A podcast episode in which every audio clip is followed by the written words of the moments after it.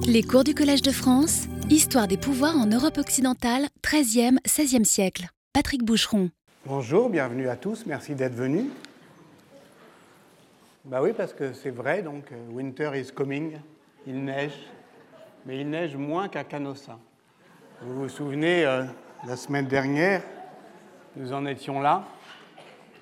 Ce qu'il faut retrouver à travers la blancheur et l'inertie de la mort, ce n'est pas le frémissement perdu de la vie, c'est le déploiement méticuleux de la vérité, nous en étions là, avec le beau danger de Michel Foucault, à choisir euh, les instruments chirurgicaux de cette anatomie de la gloire qui nous occupait alors, et euh, la blancheur et l'inertie euh, de la mort, à ce moment-là, bah, c'était la neige, c'était le champ de neige où un roi, Henri IV, s'enfonçait, grelottait, pleurnichait, suppliait, tandis qu'un pape, Grégoire VII, attendait le moment de lui ouvrir la porte pour euh, l'accueillir dans le giron de l'Église. Et c'était en janvier 1077 euh, à Canossa, et nous avions euh, constaté qu'à l'issue d'une enquête serrée des sources et de leurs contradictions, de ce qu'elles disent et de ce qu'elles cachent, c'est cela pour l'enquête historique, le déploiement méticuleux de la vérité, nous avions constaté donc que les historiens avaient acquis la conviction que cette humiliation de Canossa n'était pas une capitulation, mais la ritualisation d'une négociation préalable dans un système anthropologique général où l'humilité chrétienne pouvait se renverser en spectacle de gloire. Cette mise en scène de l'humiliation souveraine que l'on peut euh, interpréter, j'y reviendrai dans une prochaine séance, je crois, comme une expérimentation rituelle. Vous vous souvenez aussi qu'elle venait de loin. Elle venait de la pénitence de Théodose, exigée par Ambroise de Milan en 390, après le massacre de Thessalonique, en vertu de cette vertu, de cette nouvelle vertu chrétienne euh, qui s'impose à ceux qui veulent gouverner. Au fond, la seule vertu nouvelle que le christianisme euh, impose au répertoire d'attitudes et de valeurs de l'aristocratie romaine, qui est l'humilité. Le précédent historique était là, mais enfin il renvoyait évidemment à l'exemplaire christique qui lui-même renvoyait à la royauté davidienne, puisque la royauté euh, christique est davidienne. Mais chez Berthold de Reichenau, par exemple, qui rendait compte de la scène de Canossa, ce préalable n'était disponible qu'à travers la relance carolingienne, celle des pénitences publiques de Louis le Pieux, qui fonde la souveraineté euh, impériale comme un État pénitentiel.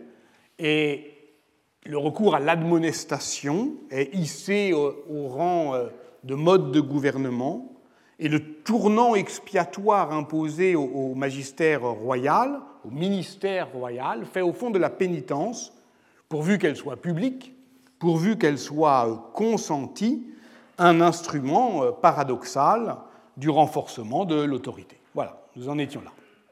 Ce qui, notons-le au passage, est plutôt une bonne nouvelle pour tous ceux qui doivent ou devront se repentir euh, en public, c'est-à-dire qu'au fond, finalement, ça renforce l'autorité, que l'État se renforce en se réformant, et qu'il y a ce qui explique d'ailleurs pourquoi il y a dans certains gouvernements des ministères de la réforme de, l'État. Comme s'il y avait, on faisait ministère du fait de dire que l'État devait être réformé et que c'est ainsi qu'il s'imposait. Canossa met donc en scène une histoire longue de la disponibilité d'un souvenir de David à Bismarck et au-delà, dans euh, la scansion euh, d'un récit qui est, on l'avait vu, hétérogène, discontinu, un récit des rémanences et des résurgences, et qui n'a pas, au fond, euh, la netteté euh, coupante de la rupture du changement d'époque. Or, la réforme grégorienne, dont la scène de Canossa est, en somme, oui, je reprends l'expression, une des expérimentations rituelles. La réforme grégorienne se donne comme une coupure franche euh, comme un partage des lieux. Le domaine de Dieu, le domaine euh, de l'empereur. Grégoire VII rejouait à Canossa la scène du bon pasteur arrêtant l'empereur Théodose au seuil de l'Église. À ceci près que Henri IV n'est pas encore l'empereur, il le deviendra précisément à l'issue de sa pénitence, ce, ce qui n'est paradoxal qu'en apparence, et que l'évêque de Rome est un nouvel Ambroise, certes, mais au filtre de ses vies grecques. Je l'avais juste suggéré, c'est à partir effectivement d'une des vies grecques d'Ambroise, euh, enfin, l'histoire ecclésiastique de Théodoré de Cire, euh, que euh, cette histoire est disponible. Et dans cette vie grecque, et on comprend pourquoi c'est intéressant en Grèce, lorsqu'on lit Gérard d'Agron, empereur et prêtre, il y a une nécessité à Constantinople à ce moment-là à apprendre les lieux écrit Théodore de, de, de, Cire, Théodore apprendre les lieux à ceux qui gouvernent, c'est-à-dire qu'ils ne pénètrent pas dans le sanctuaire, précisément pour euh, que euh, les choses soient tranchées. Une coupure, donc, pour séparer deux lieux, deux pouvoirs. Et au sens large, ce XIIe siècle, ce large XIIe siècle de la rénovation de l'Empire, de Léon IX à Innocent III, définit de fond en comble le dominium ecclésiastique.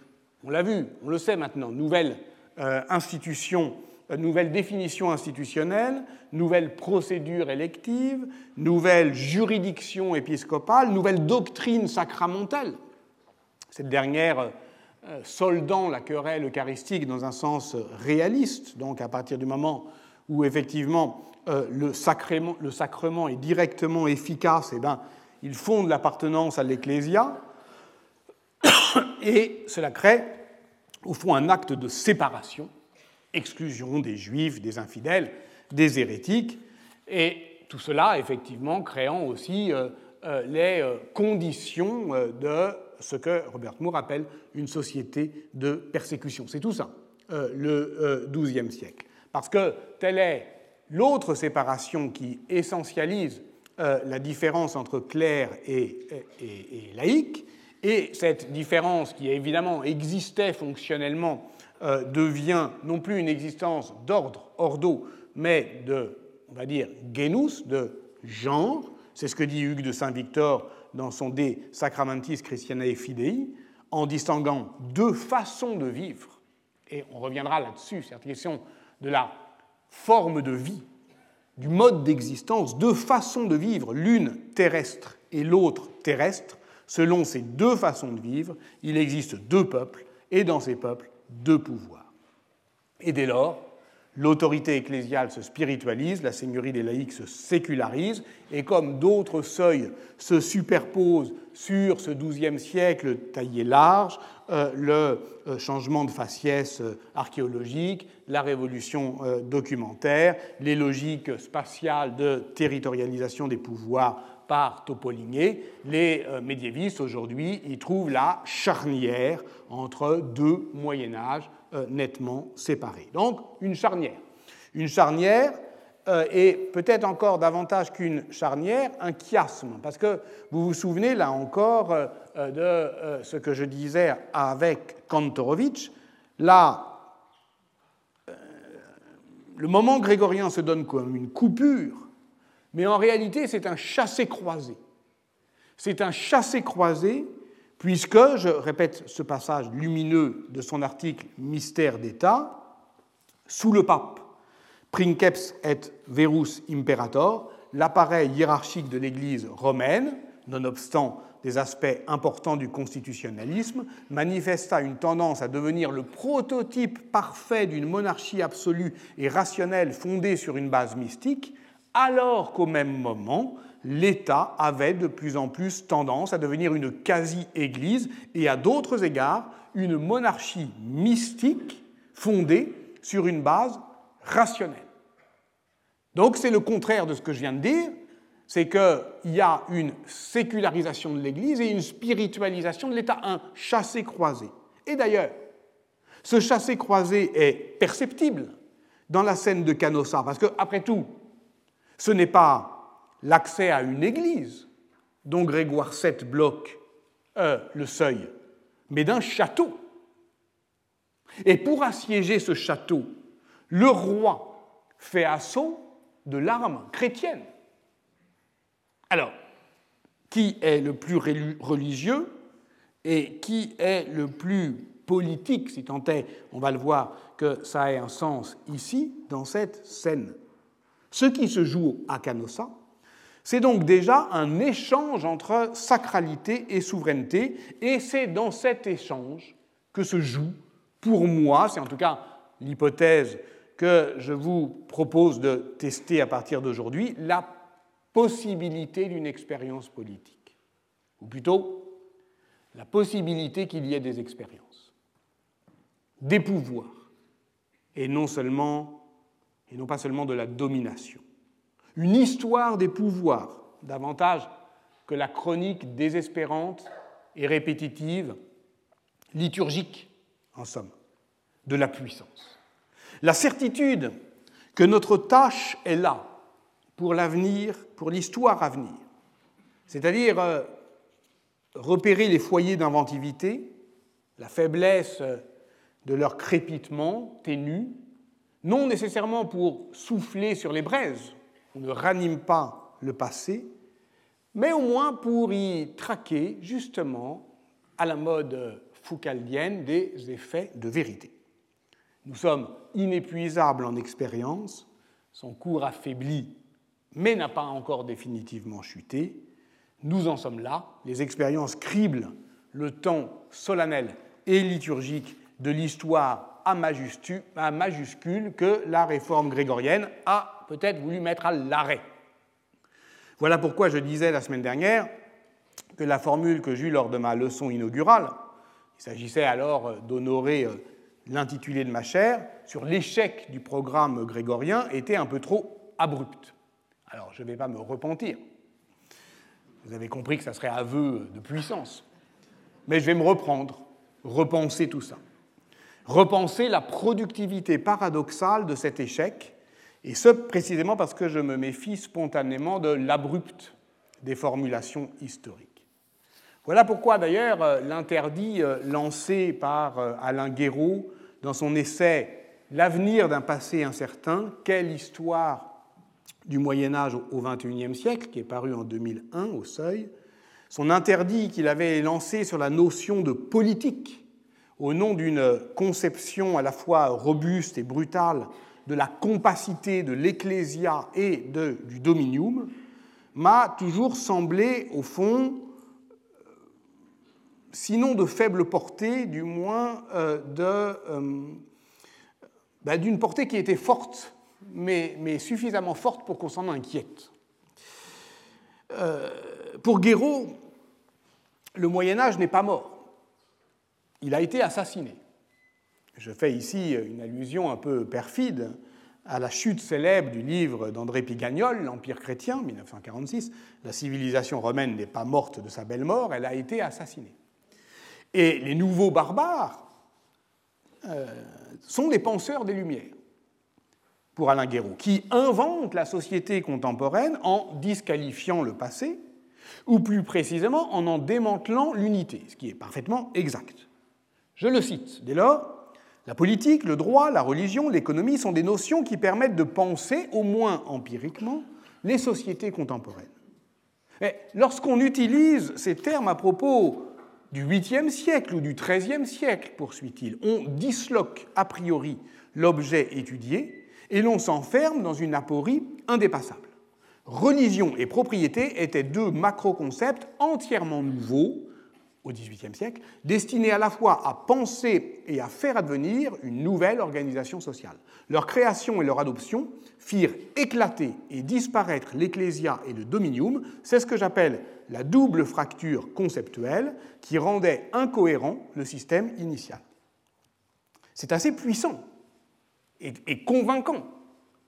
C'est une phrase qu'on utilise euh, beaucoup parce qu'elle sert de garde-fou euh, euh, pour les étudiants. Ça leur dit effectivement qu'on ne peut pas utiliser pour comprendre le Moyen Âge les instruments qu'on a inventés pendant le siècle de lumière pour le défaire, pour en défaire justement l'unité. Et cette assertion vigoureuse a fait une forte impression sur certains médiévistes français. Je le répète, elle a des vertus évidentes. La principale, euh, c'est de nous apprendre à critiquer nos catégories. Par exemple, il ne suffit pas de dire d'une structure théologico-politique qu'elle est religieuse et politique, puisque on se situe, on se situe en deçà de, du seuil de séparation, d'un seuil d'indistinction. Elle n'est ni religieuse ni politique. Euh, c'est ce que Prodi appelle l'indistinct euh, primordial, c'est-à-dire, euh, au fond, toute archéologie philosophique vise justement un indistinct primordial et il est essentiel pour justement le, saisir archéologiquement de ne pas projeter sur lui eh bien, justement, les caractères qui définissent, là en l'occurrence, la sphère religieuse et la sphère profane, qui nous sont connus parce que c'est le résultat de la scission de cet indistinct euh, primordial. Commentant euh, cela, euh, Agamben écrit cette évidence, de même qu'un composé chimique a des propriétés spécifiques qu'il est impossible de réduire à la somme des éléments qui le composent, de même, ce qu'il y a avant la division historique n'est pas nécessairement la somme des caractères qui en définissent les fragments. Donc, on a toujours raison de se méfier des catégories, en particulier de celles qu'on utilise, de ces catégories euh, modernes euh, qui euh, sont effectivement, qui projettent au-delà d'un grand partage des, justement un découpage qui n'a pas lieu. Et voilà pourquoi les termes même du titre même de cette séance ah oui, parce que je ne vous l'ai pas dit, ça s'appelle les conditions religieuses de l'expérience politique, sont évidemment problématiques. Tous les termes sont problématiques. Mais voilà, il faut bien parler, et parler, euh, en l'occurrence ici, euh, en français. Euh, les médiévistes ont pu, je le répète, être sincèrement et à bon droit impressionnés par la philosophie de l'histoire d'Alain Guéraud, et c'est une philosophie de l'histoire qui est fondée sur l'étanchéité des temps, leur incommensurabilité, sur euh, euh, une mystique, je dirais aussi, de l'intraduisible.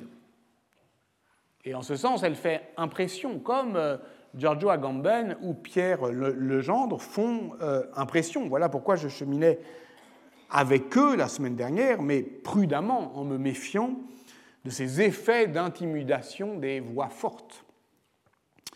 Les médiévistes, euh, adeptes d'une théorie unifiée du dominium, s'en autorisent pourtant pour prôner une pratique de l'estrangement, pour parler comme euh, euh, Carlo Ginzburg, assez radicale.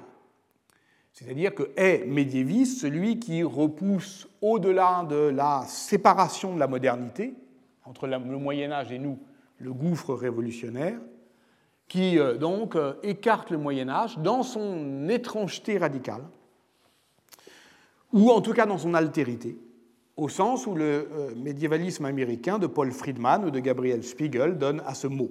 Et cette insistance sur l'altérité a une dimension stratégique et critique, comme le reconnaît Jérôme Bachet dans un article intitulé justement Entre le Moyen Âge et nous, beau titre, Entre le Moyen Âge et nous, stratégique et critique. Stratégique car elle permet de conforter euh, une posture scientifique et critique parce qu'elle la préserve effectivement des pièges d'une fausse familiarité. Alors, tout ça est parfaitement juste et il ne s'agit pas d'opposer à la manière grégorienne deux statuts, mais disons qu'il y a d'autres manières de faire un usage critique du savoir tout en préservant sa valeur scientifique et qu'elles ne sont pas contradictoires. Par exemple, la notion de propriété. Alain Guéraud dit qu'elle est entièrement nouvelle au XVIIIe siècle. Tous les travaux récents s'attachent à montrer le contraire. Depuis ses premières enquêtes sur la pensée économique euh, du franciscain spirituel Pierre de Jean Olivi, euh, qui portait notamment sur sa théorisation du crédit, Giacomo Todeschini démontre la capacité du lexique théologique à créer des catégories qui donne forme au réel, lui aussi se méfie euh, des catégories. La preuve, c'est que Todeschini ne se contente pas euh, d'étudier les textes que nous identifions, nous les modernes, comme économiques, comme relevant par avance de la pensée économique. Non, il fait feu de tout bois, il traque dans les archives de la pratique, euh, dans les règles franciscaines, euh, partout où, au fond, se commande et s'ordonne la mise en ordre des hommes dans une communauté politique. Et pour Todeschini, il s'agit moins de, dévoiler les origines chrétiennes de l'économie moderne que de mettre à jour les ressources lexicales toujours actives dans la définition de la société, notamment dans son rapport aux échanges économiques et à l'exclusion sociale. Autrement dit, Giacomo Todeschini décrit en historien ce que Giorgio Agamben décrypte en philosophe, à savoir que le paradigme théologique de l'oikonomia, cette liturgie de la puissance, cette acclamation euh, de gloire, dévoile du même coup la nature divine de l'économie qui nous gouverne. Mais ce détour par des textes anciens permet également de comprendre les limites de la critique ordinaire du libéralisme économique. On se trompe de cible en appelant théologie notre savoir révélé et indiscuté, parce que la théologie véritable fut tout le contraire de ce bloc de certitudes qui fonde nos idéologies modernes.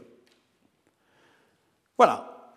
Euh, c'est parce que j'expérimente ici euh, modestement, à tâtons, d'autres voies vers euh, les mêmes finalités que j'insiste tant sur la friabilité des temps, la réversibilité des expériences, la vulnérabilité des autorités, la discontinuité du cours des choses. M'inspirant euh, de la réflexion de Levent Yilmaz, qui était euh, invité l'année dernière, vous pouvez suivre ses leçons sur euh, le podcast, Levent Yilmaz, dans ce beau livre paru en 2004 sous le titre Le temps moderne, Variations sur les anciens et les modernes, que je cite souvent, qui est une réflexion suggestive sur euh, l'attitude de, modernité envisagée justement comme mise à distance du passé, Levent Yilmaz montre que le nouveau monde ne vient pas d'un coup, en un grand basculement des sociétés dans le temps historique, mais au contraire, par une série de décrochements qui lézardent peu à peu le monde figé des certitudes. Je le cite, c'est ainsi, comme par effraction en quelque sorte, et à petits pas, la nouveauté est entrée sur la scène de l'histoire en Occident. Et voilà ce que je suggérerais donc. Une histoire de l'échec de la totalité grégorienne, oui, c'est ce que j'avais euh, annoncé dans la leçon inaugurale, comme une sorte de, bombe à fragmentation, dispersant dans toute l'Europe les inventions pontificales en matière d'art de gouverner, de politique symbolique, de métaphore, de symboles, de doctrine, que le pape était incapable de maintenir en sa seule possession, qu'il lâche, euh, qu'il cesse de détenir, mais qui, de ce fait, deviennent disponibles pour d'autres expériences. Et si on a lu euh, Jacques Derrida, ben on peut décrire euh, ce mouvement comme une dissémination, comme un, foisonnement de signes qui déborde le sens, comme voilà, une, un mouvement qui n'advient euh, que par les lieux qu'il traverse, euh, qu'il excède. Mais si on ne l'a pas lu, bah, ce n'est pas grave. Euh, on peut toujours parler de dissémination, on peut parler, je sais pas, on peut penser à la dissémination nucléaire, hein, c'est de ça dont il s'agit. c'est l'échec d'un monopole qui crée les conditions d'un nouveau monde dans lequel il y a bien un socle, mais ce socle n'est pas une assise. On ne fonde rien sur lui, ni généalogie, ni architecture doctrinale, mais il crée précisément du fait de son instabilité et de son hétérogénéité les conditions même de l'expérience. Dans son article, donc, l'Ecclésia crée les conditions religieuses de l'expérience politique. Elle ne les bloque pas. Au contraire, elle les rend possibles. Et c'est pour ça qu'il y a du politique. Et que bah, je propose effectivement d'aller voir où il est, où il s'invente, où il s'expérimente. Alors reprenons à partir justement euh, de la réforme grégorienne. Dans son article fondateur intitulé Église et État au XIe siècle, la signification du moment grégorien pour la genèse de l'État moderne, qui est paru en 1986 dans les actes du colloque de la Casa Velasquez, euh, dirigé par euh, Bernard Vincent et Jean-Philippe Genet sur État et Église dans la genèse de l'État, Pierre Toubert justement évoquait, je le cite, l'expérience décisive du moment grégorien. Il décrivait lui aussi il partait de cette idée du, chiasme de Kantorowicz que euh, je vous ai euh, rappelé tout à l'heure, entre pape couronné et roi mitré, écrit-il, tout bête. Mais c'était pour, pour, inviter les historiens à étudier cette expérience grégorienne, non pas de haut depuis les, les agencements majestueux de l'idéologie, mais au plus près des pratiques sociales et des expériences politiques. Je le cite. De quelle force politique propre les écrits grégoriens ou anti-grégoriens se sont-ils survécus jusqu'à l'époque moderne? À quel moment s'est éteinte leur influence directe? Par quel canaux souterrains leur contenu a ou aurait-il pu continuer de circuler? À quel point précis l'écho de leur audience s'est-il perdu? Alors, Pierre Toubert avait un questionnement spécifique. Il pensait surtout à une étude de la transmission des textes pour saisir l'histoire de la destinée des contenus doctrinaux.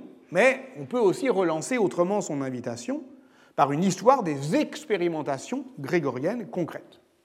Et pour cela, il faut adopter la perspective de Florian Mazel dans ses chapitres de féodalité, sa grande synthèse de 2010. Oui, la rupture grégorienne est bien une révolution culturelle au sens où elle provoque le basculement d'un monde à l'autre, mais à partir d'un bouleversement des normes qui vise à une transformation personnelle. Elle est une réforme au sens que euh, la conversion chrétienne, augustinienne ou paulinienne, euh, donne euh, à ce mot, c'est-à-dire d'abord une réformation personnelle. C'est-à-dire d'abord une faille individuelle pour ça qu'il ne peut pas y avoir de socle intangible. Parce que tout est fondé sur euh, la conversion personnelle. On doit d'abord se réformer. Se réformer pour se renouveler. Réformatio est certes un mot qu'on trouve dans les sources du XIe, XIIe siècle, mais correctio, restauratio, rénovatio également. Et ce dernier terme, en particulier, exprime la légitimité nouvelle de l'innovation au XIIe siècle. Les réformateurs, comme les juristes, ne cherchent pas à se conformer à la coutume, mais à trouver la vérité. C'est Grégoire VII qui s'est exclamé en 1073 dans sa réponse à l'évêque Vimundus Si tu t'avises de nous opposer la coutume, rappelle-toi que le Seigneur n'a pas dit Je suis la coutume, mais je suis la vérité. Formule reprise ensuite par tous les, euh, réformateurs monastiques puis par le décret de Gratien, formule dont Jacques Dallarin a montré que l'archéologie textuelle est intéressante parce que Grégoire VII feint de la trouver directement chez le Christ. C'est le court-circuit classique de la réforme grégorienne, l'invention euh, des reliques textuelles, alors qu'en fait, il, le trouve chez les pères, et, que, et en particulier Augustin, enfin Cyprien puis Augustin. Et donc il y a là encore toute une chaîne euh, de transmission. Nous avions euh, parlé, je n'y reviens pas, hein, il y a deux ans, hein, des implications théologiques euh, sur justement la vérité, sur la conception, la nouvelle conception de la vérité, de justement cette innovation. Hein. C'est-à-dire, il y a effectivement maintenant une vérité théologique intangible, elle n'est accessible que dans l'intellect divin, mais les hommes peuvent y accéder par approximation, il y a une vérité logique qui se construit contradictoirement par la dispute pour les maîtres, par l'enquête pour les juges. Et tout cela crée effectivement les conditions d'un nouveau euh, régime euh, de vérité. Mais cette théologie de la vérité, elle accompagne ce que Florian Mazel appelle la légitimité du neuf. Ça veut dire n'attendez pas de nous qu'on répète la coutume. Les réformateurs s'attaquent au vieux monde, à des traditions très anciennes, qu'ils jugent mauvaises au nom de leur exigence de vérité. C'est ça leur attitude de modernité. C'est ce que Jacques Le Goff a magnifiquement euh, écrit euh, dans son livre Les intellectuels au Moyen Âge, 1957. Hein. les intellectuels euh, au Moyen Âge, à partir du XIIe siècle, eh bien, ont effectivement sont réinventent l'idée de progrès, tout simplement, de faire du neuf, d'être des hommes nouveaux. Les intellectuels du XIIe siècle en ont eu le vif sentiment. Et voilà pourquoi, je cite Le Goff, et voilà pourquoi ils ne cessent de s'appeler modernes, des modernes, voilà ce qu'ils sont et savent être, mais des modernes qui ne querellent pas les anciens. Au contraire, qui les imitent, se nourrissent d'eux, se jugent sur leurs épaules. Et bon, là, Le Goff fait évidemment allusion à la fameuse euh, formule euh, Nous sommes des nains juchés sur euh, des épaules de, géants de Bernard de Chartres, qui montre bien qu'il y a effectivement, tout en respectant la tradition, la possibilité d'un progrès. Cette nouvelle attitude, eh bien, elle rend possible le foisonnement des expériences, qui sont d'abord des expériences de vie, de réforme, de forme de vie. Et d'abord en matière de vie euh, monastique et canoniale.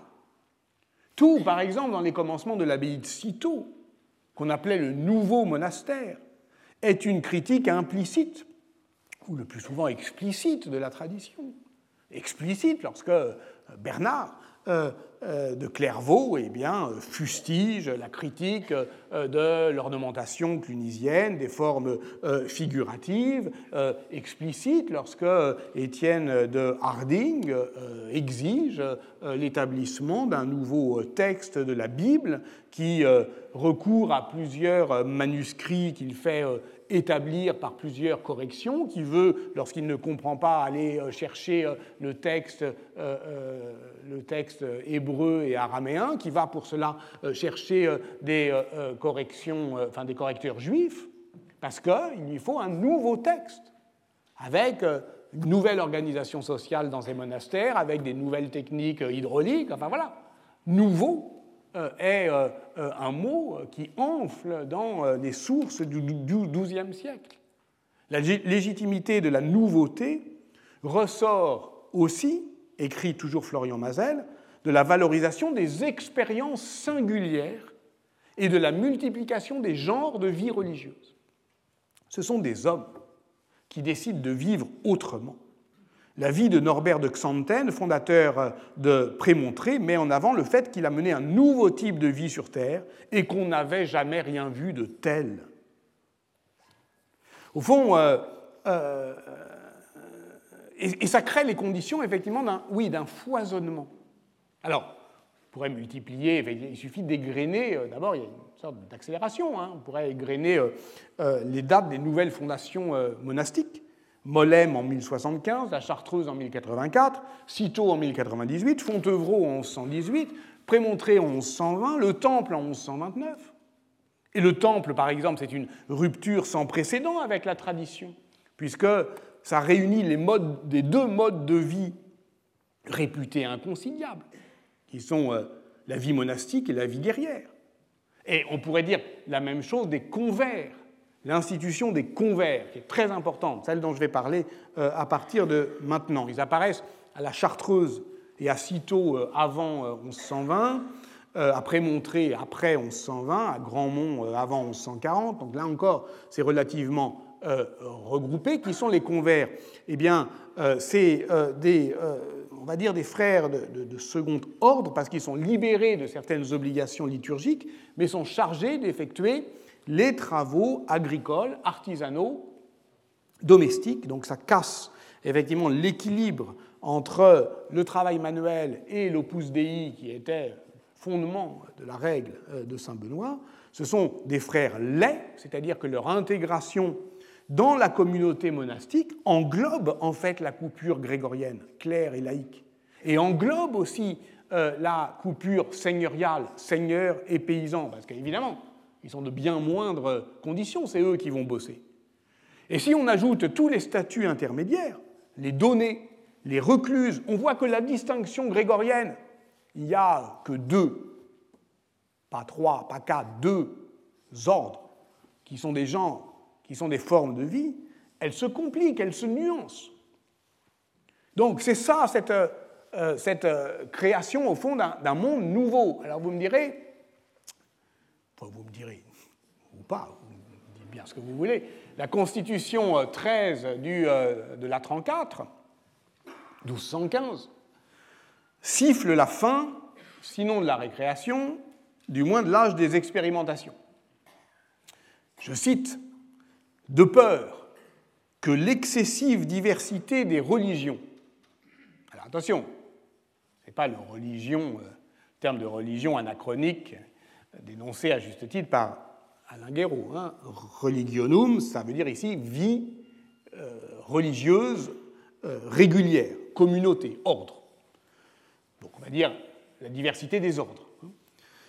De peur que l'excessive diversité des religions n'entraîne une grave confusion dans l'Église de Dieu, nous prohibons fermement que quiconque invente désormais une nouvelle religion.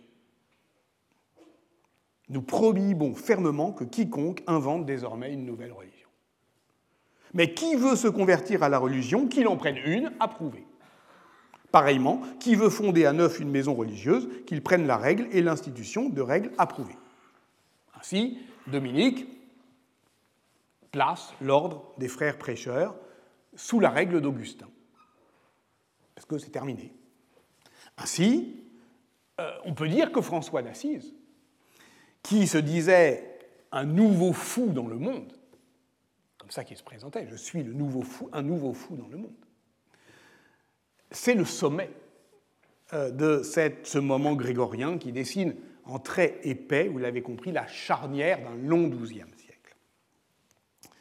Dans un livre important sur lequel maintenant je vais euh, tenter de bâtir euh, mes hypothèses, dans Gouverner, c'est servir, essai de démocratie médiévale, paru en 2012, Jacques Dallarin propose des exercices de micro-lecture politique des règles de vie de ces communautés religieuses qui, ont effectivement foisonné avant 1215, euh, précisément sur ce socle et dans ces conditions de possibilité que j'ai tenté euh, de définir. Et donc, il met en avant leur inventivité euh, politique. Il tente de dégager la dimension politiquement expérimentale des réformes monastiques des XIIe et XIIIe siècles. Il ne s'agit pas seulement pour lui de mettre à jour une tradition politique contestataire dans les contre-conduites médiévales, tous les ermites un peu bizarres qui ont eu des idées étranges euh, de communauté, mais bien de chercher les conditions de l'expérience. Alors, prenons le plus simple, le plus connu. Il décrit, par exemple comment Robert d'Arbrissel, mis à Fontevraud, le monde littéralement sens dessus dessous, par son projet proprement renversant, de faire gouverner la communauté mixte, puisqu'il y avait des hommes et des femmes à Fontevraud, euh, par une abbesse qui est prise parmi les converses. Mais précisément parce qu'il s'agit d'être au sommet de l'indignité au pouvoir.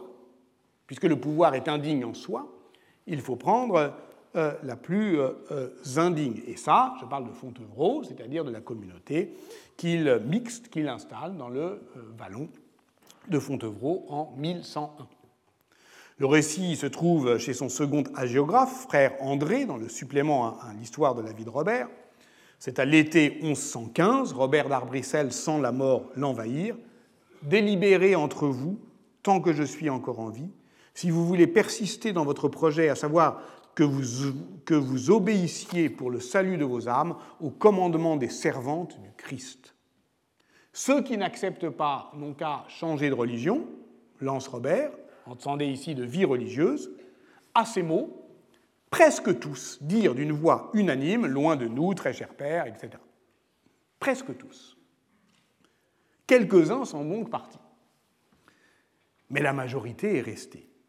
Elle est restée sous le gouvernement d'une converse laïque, au sens d'une femme convertie et non d'une vierge claustrale. On pourrait dire que la possibilité qu'il y ait de la politique réside dans ce presque tous. Mais reste que le renversement est complet. Reste que Robert le justifie par l'exemple biblique, qu'on laisse Marie aspirer continuellement aux affaires célestes et qu'on élise Marthe qui sache administrer avec soin les affaires extérieures. Marthe et Marie.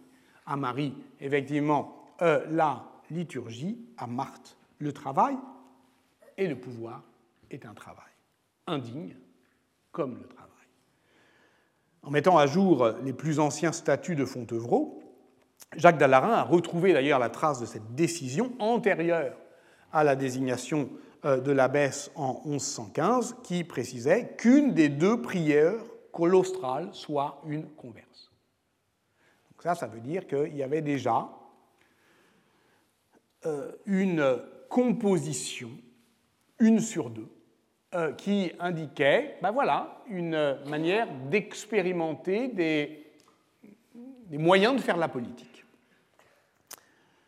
Alors prenons, et un peu plus euh, euh, longuement, un second exemple, qui est l'exemple que, toujours suivant Jacques Dallarin, qui reprend aussi d'autres études, notamment Gert Melville, qui est la question de Grandmont. Alors à Grandmont, la question de la présence féminine ne se pose pas, ce n'est pas une communauté euh, euh, mixte. Ce que nous savons de son fondateur est peu de choses, beaucoup moins que Robert d'Arbrissel. Étienne de Muret était fils du vicomte d'Auvergne. Il fit un voyage en Italie du Sud dans les années 1074-1075. Il fréquenta euh, les ermites calabrais, c'est donc euh, avec la tradition euh, byzantine du monachisme oriental euh, qu'il fut en contact.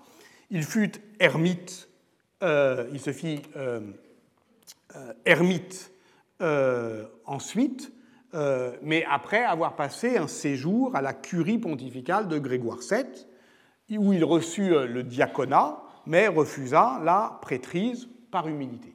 Et en 1078, il fonde l'ermitage de Muret, dans une solitude boisée au nord-est de Limoges, au pied des monts d'Ambazac. C'est un archipel euh, d'ermitage, de sel, ça s'appelle comme ça, où euh, l'on vit euh, d'aumône, dans le dénuement, sans cultiver la terre, sans aucun contact avec l'extérieur. Et à sa mort, en 1124, les frères se transportent à Grandmont, hors d'emprise des moines bénédictins d'Ambazac, qui apparemment leur cherchait querelle. Donc c'est une communauté, je dirais, poussée aux limites, dans l'isolement, dans le dénuement, dans le refus du monde. Et on est effectivement dans cette, on va dire, expérience sociale où, hors du monde, se rêve une contre-société. D'accord? Le parcours d'Étienne Muret doit nous, doit nous inspirer un premier commentaire. C'est vrai, je viens de le dire, que l'expérience religieuse qu'il promeut est radicale. Un choix de retrait total, c'est une communauté extrême. En ceci, les conditions de l'expérimentation sont réunies. Mais elles le sont dans des, dans des conditions sociales qui, qui, ne sont pas atypiques. Robert d'Arbrissel, lui, c'est vrai, c'est un homme nouveau, il vient de nulle part. Son aventure politique peut être interprétée comme une dissidence. À l'inverse, le parcours d'Étienne Muret, il est caractéristique de la dynamique d'ensemble de la réforme grégorienne qui attaque au cœur de l'aristocratie. Parce qu'on voit que c'est à l'intérieur des lignages, il est fils de vicomte, je le répète, c'est à l'intérieur des lignages aristocratiques que se recrute le personnel de la réforme grégorienne. Lorsque l'Église n'a pas le moyen de trouver des hommes neufs, elle capte les anciennes élites et les convertit à son projet. Elle transforme et détourne l'aristocratie en méritocratie. Elle contribue à ce que Joseph Morcel appelle la déparentalisation, c'est-à-dire qu'elle précipite le détournement de fidélité de la parenté charnelle à la parenté spirituelle. Elle fait de la circulation du lien de la caritas, décrit par Anita Guéraud-Jalabert, le système d'échange qui fonde anthropologiquement la société médiévale.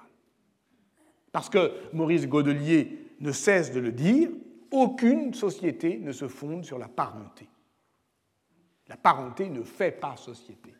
Ce qui fait parenté, c'est la circulation de quelque Ce qui fait société, c'est la circulation. Et là, la circulation de quoi? En l'occurrence de la caritas. Mais aussi de l'expérience, puisque Étienne Muret a été à Rome. Il a été formé à l'expérimentation politique de la réforme grégorienne. On pourrait ici multiplier les exemples. Dans sa thèse sur les, structures du latium Pierre Toubert a des pages lumineuses sur la restauration de l'épiscopat euh, grégorien à partir de l'expérience de euh, certains évêques, Pierre d'Anagni, Bruno, Brunon d'Asti, Bérard des Mars. Et dans ces trois cas, l'expérience curialiste est décisive. Ils sont arrachés à leur monastère, ils sont euh, convertis à, la réforme grégorienne auprès, là en l'occurrence pour ces trois-là, de Paul II, et ensuite ils sont lâchés sur le terrain. Et dans le cas de Bérard de Mars, qui incarne, dit Toubert, un modèle épiscopal archaïque de type purement grégorien, eh bien, Jacques Dallarin a montré, en éditant et traduisant sa vie, qu'il y a là un modèle effectivement expérimental de gouvernementalité pastorale. Mais revenons à Grandmont. Là, on parle d'un Étienne de Muret qui, effectivement, a été voir les moines, a été à la curie, mais décide de ne pas être prêtre. Autre différence, la situation documentaire, elle est très différente de celle de Fontevraud. Contrairement à Robert d'Arbrissel, Étienne de Muret n'a laissé aucun écrit, seulement des enseignements oraux recueilli par un disciple. Hugues Lacerta, qui est mort en 1157, lui aussi c'est un ancien chevalier qui est devenu frère laïque. Et ce livre, qui s'appelle Livre sur la doctrine ou Livre des sentences, eh c'est un recueil d'admonestations orales qui reprennent la forme des apophthegmes des pères du, désert.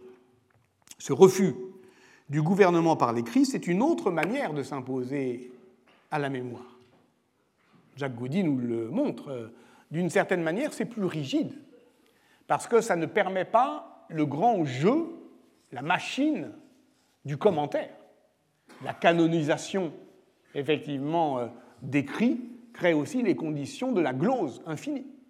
Là, c'est effectivement euh, figé comme, euh, je dirais, voilà, la parole du fondateur. Et puis, donc c'est là où on entend bah, ce qui pourrait être, je dirais, l'intuition, l'intuition initiale, davantage que dans la géographie, qui est tardive et peu sûre. Et c'est dans ce livre que l'on peut lire l'expression d'une pensée que Jacques Dallarin compare à une forme de socialisme utopique, inspiré des actes des apôtres, tout bien est meilleur en commun que s'il ne l'est pas.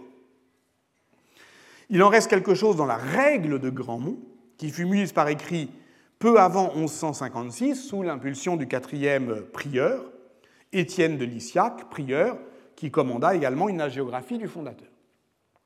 Donc nous partons ici d'un postulat documentaire, parce qu'on ne peut pas faire autrement, parce qu'il est impossible de ne pas le suivre en l'absence d'autres sources, mais on doit rappeler que c'est un postulat documentaire.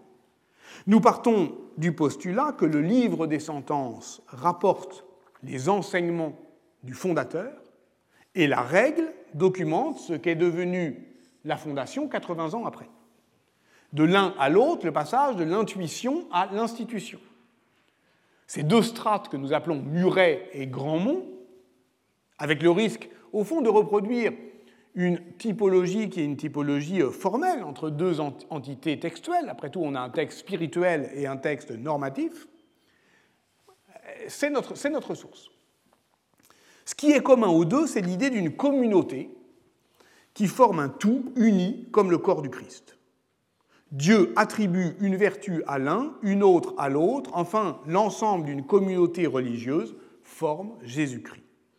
Cette anthropologie de la circulation réciproque, de l'obéissance, dans une charité mutuelle, caritas, fonde le sens de la communauté. Là commence l'expérience. Le prologue de la règle, de la règle, se termine ainsi.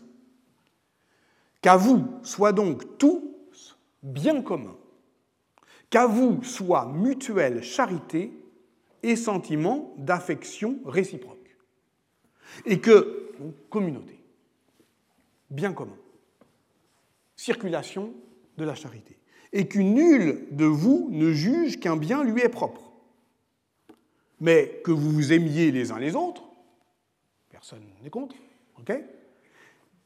Mais là ça devient plus radical, que vous vous obéissiez les uns aux autres.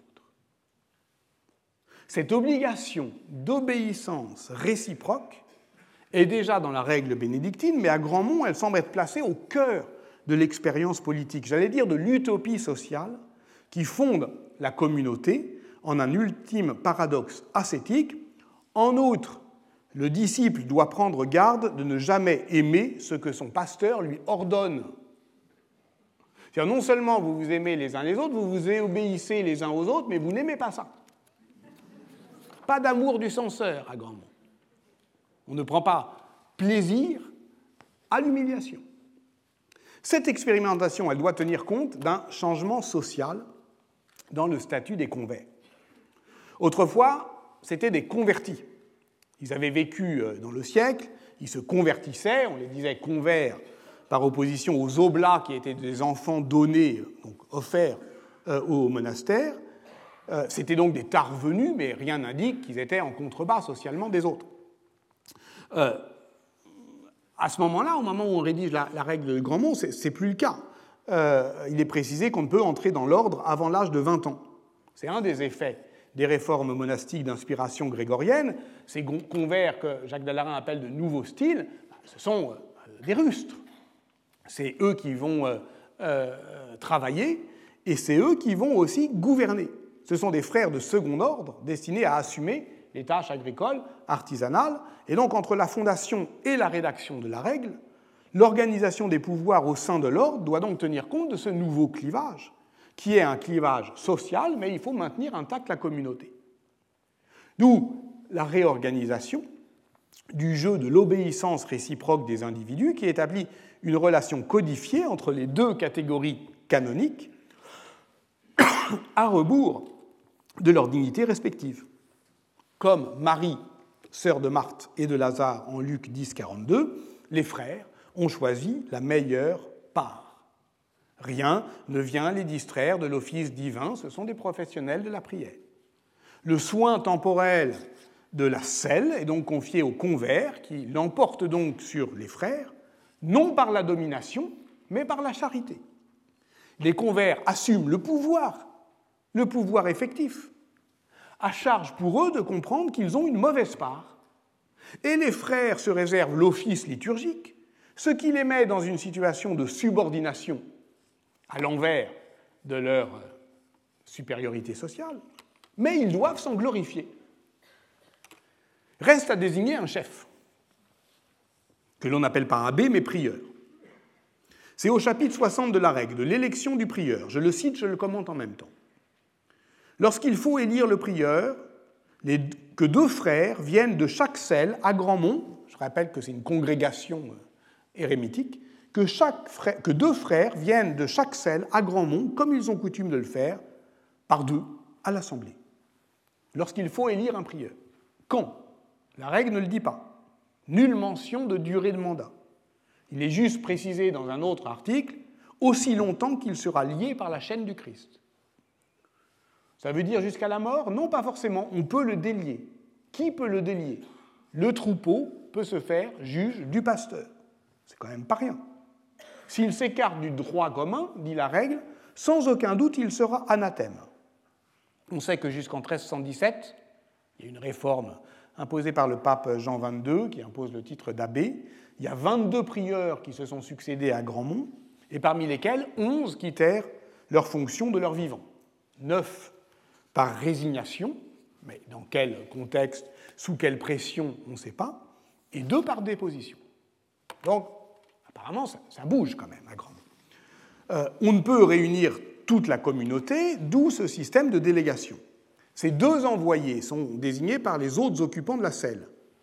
Sont-ils leurs représentants? Et si oui, quelle est la nature de leur mandat? Est-ce que c'est un mandat euh, Est-ce qu'ils peuvent effectivement être responsables de leur choix? Ben, la suite le laisse supposer que ceux qui restent dans les lieux en question promettent à ceux qui s'en vont qu'ils se rangeront à la décision de toute l'Assemblée.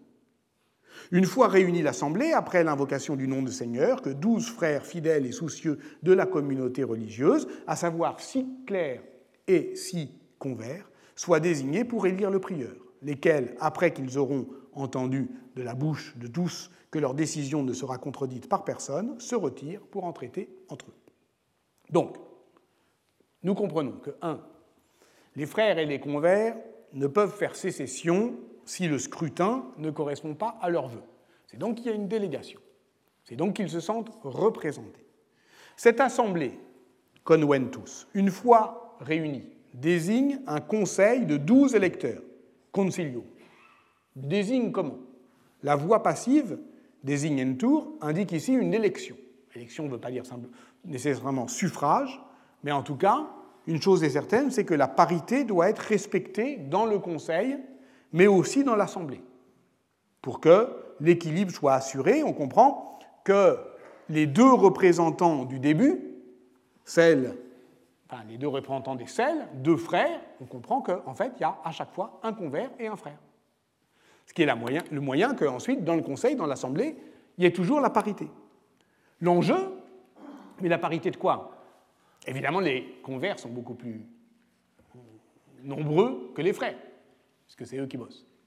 Euh, donc l'enjeu, c'est, pour parler comme aux États généraux de 89, une égalité des États et non des individus. Que soit élu un pasteur qui aura été auparavant fidèle, de cette, euh, fidèle disciple de cette communauté religieuse, tel que considérant les autres d'après lui-même, selon ce qui est nécessaire, il sache pourvoir chacun de ce qui est utile.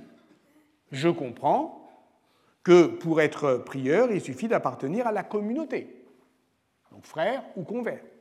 Mais dans les faits, ce sont toujours des clercs, et presque toujours des, prêtres. Pourquoi? Comment ça marche? Parce que là, il n'y a pas de raison qu'il n'y ait pas de temps en temps un convert qui sorte. Ben, pour le comprendre, il faut continuer à avancer dans le mode de désignation. Si parmi ces douze, certains étaient en désaccord avec l'élection, on doit s'incliner devant la part majeure, à entendre comme la plus fidèle et la plus saine, en ne considérant ici rien d'autre que l'utilité commune, tandis que ceux qui sont en désaccord auront été évincés du Conseil à concilio et même hors de l'Assemblée afin que tout se fasse sans eux. Néanmoins, provenant de l'Assemblée, que soit ajouté au Conseil un nombre égal à ceux qui auront été évincés, et des mêmes, tant clairs que convers, pour que l'élection se fasse toujours à douze. Donc, à défaut d'unanimité, la part majeure l'emporte. Mais la part majeure n'est pas la majorité, pas la majorité numérique. C'est la part éminente, la plus honorable, pas nécessairement la plus nombreuse. La major et senior pars.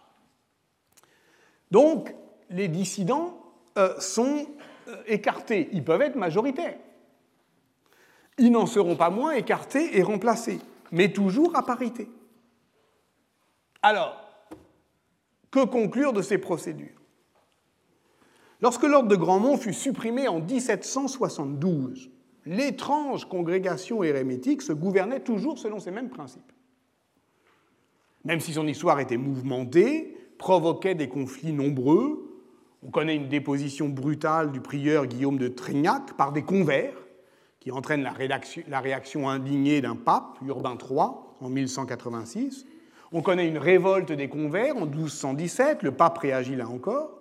Donc il y a une vie politique à Grandmont. Une vie politique qui est faite d'engagements, de conflits, de promesses, de trahisons, de rapports de force. Bref, une expérimentation politique. On devra par la suite s'interroger sur les effets d'échelle, de rythme, de diffusion, euh, d'expérience.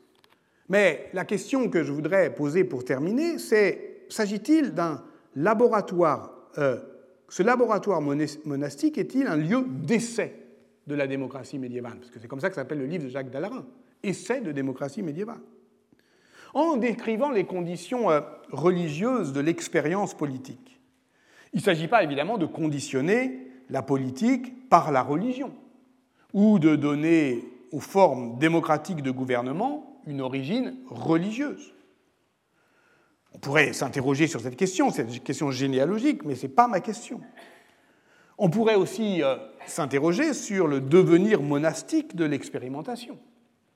Dans son dernier livre, Cité de Dieu, Cité des hommes, l'Église et l'architecture de la société, que j'avais euh, présenté, que nous avions présenté au, séminaire en même temps que celui de Florian Mazel, L'évêque et le territoire, vous pouvez regarder sur le, net, eh bien, Dominique Young-Apra essayait de, comprendre que devenait, au fond, l'institution ecclésiale une fois au fond, réalisé, accompli cette, euh, ce chiasme kantorovitchien, le fait que finalement, elle, donne l'État comme sur un plateau.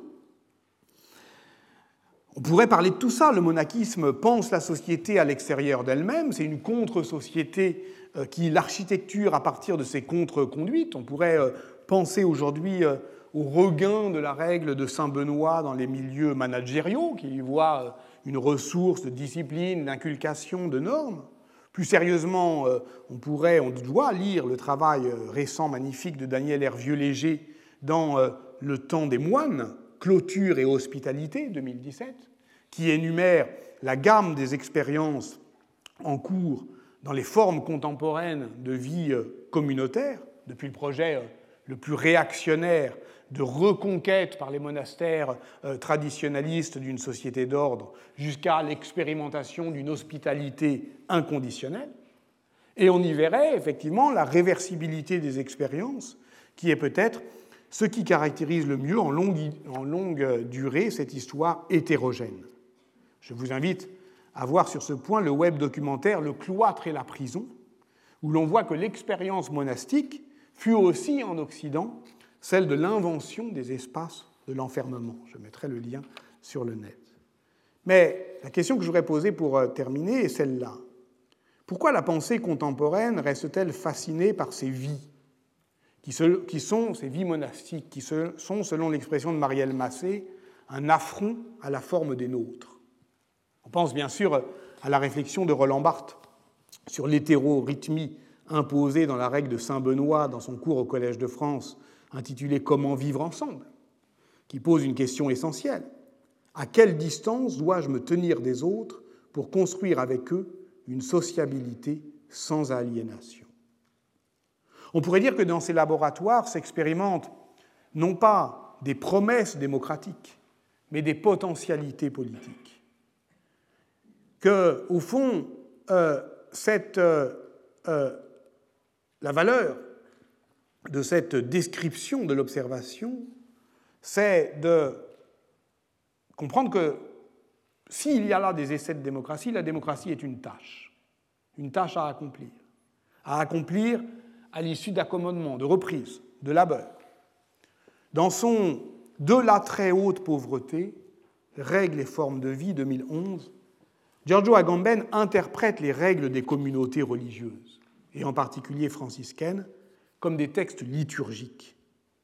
Dès lors que s'accomplit la liturgisation intégrale de la vie monastique, dès lors que, parallèlement, la règle fait l'objet d'une lectio continua, dans le texte de la règle se confondent l'écriture et la lecture, mais aussi l'écriture et la vie, indiscernables dans la forme d'une liturgisation intégrale de la vie et d'une vivification tout aussi intégrale de la liturgie. Dès lors, les mouvements religieux n'aspirent pas à proposer une nouvelle exégèse du texte sacré, mais simplement son identification avec la vie, comme s'ils ne voulaient pas lire ni interpréter l'Évangile, mais seulement le vivre. Et cette euh, expérience politique comme forme de vie, ce que Agamben, effectivement, écrit forme de vie avec euh, des tirets, parce qu'il désigne ici un mode d'existence qui n'est jamais dissocié de sa forme, on pourrait dire de son style, me permet de conclure. Ce qui faille le socle des conditions religieuses, de l'expérimentation politique, c'est donc précisément le mouvement même de la vie, de l'expérience de vie. Que faire une expérience, c'est se changer, c'est apprendre à s'étonner de soi-même, à se découvrir plus courageux, plus, audacieux, plus inventif qu'on est. Et que cela, inévitablement, euh, cela euh, euh, définit, cela désigne ce que Jacques Dallarin appelle le paradoxe du christianisme médiéval. Le fait que cette religion dominante était au fond peu douée pour la domination, puisqu'elle ne cessait de de, restaurer sa capacité de scandale, qui en faisait, qui, qui rappelait qu'au cœur de son message, il y a l'abaissement, il y a l'humiliation, toujours susceptible de soulever l'imagination, de susciter des contre-conduites. Comment fonder une société d'ordre sur ce principe constant de renversement où la servante est servie par le maître, où l'on dit d'une femme rabaissée aux fonctions domestiques qu'elle est notre gouvernante, où gouverner c'est servir, où le pastorat crée un idéal de gouvernement maternel qui est le contraire de la domination. Au fond, euh, au début de son livre, Jacques Dallarin a une formule frappante qui aurait pu me servir de titre. Le bois de la croix est à la fois la charpente et l'écharde des sociétés médiévales. La croix, la charpente et l'écharde. Cela aurait pu faire, oui, un beau titre en effet. Je termine tout à fait en disant que pour le comprendre, il faut faire un pas de côté. Dans le livre de Nathalie Kwame qui est paru euh, en 2016 chez Cartala sous le titre Le christianisme à l'épreuve du Japon médiéval, on comprend mieux ce paradoxe chrétien de la domination. On le comprend en suivant le récit d'un baptême, le baptême d'Omura Sumitada, petit seigneur du Kyushu, qui finit par se convertir au christianisme en 1563. Notre seul récit, c'est celui d'un jésuite portugais, euh, Louis Frois. Impossible de mener une histoire à parts égales du christianisme au Japon, parce que ça n'intéresse pas vraiment les Japonais, parce que ça a raté. Et pourquoi ça a raté? On faisait des controverses. Et les Japonais, et en particulier euh, euh, notre euh, petit seigneur qui cherchait à se renforcer, ben, il ne voyait pas très bien en quoi cette religion pouvait le renforcer. il avait deux questions à poser. C'est pourquoi la croix? Pourquoi faites-vous faites -vous gloire de cette humiliation? Et aussi, pourquoi vous venez si tard? Après tout, euh, si votre Dieu euh, a ordonné le monde, ne savait-il pas qu'il y avait des Japonais sur Terre? Nous sommes en 1563. Pourquoi venez-vous si tard? Merci, c'est moi qui termine bien tard, je suis désolé. Retrouvez tous les contenus du Collège de France sur www.colège-2-france.fr.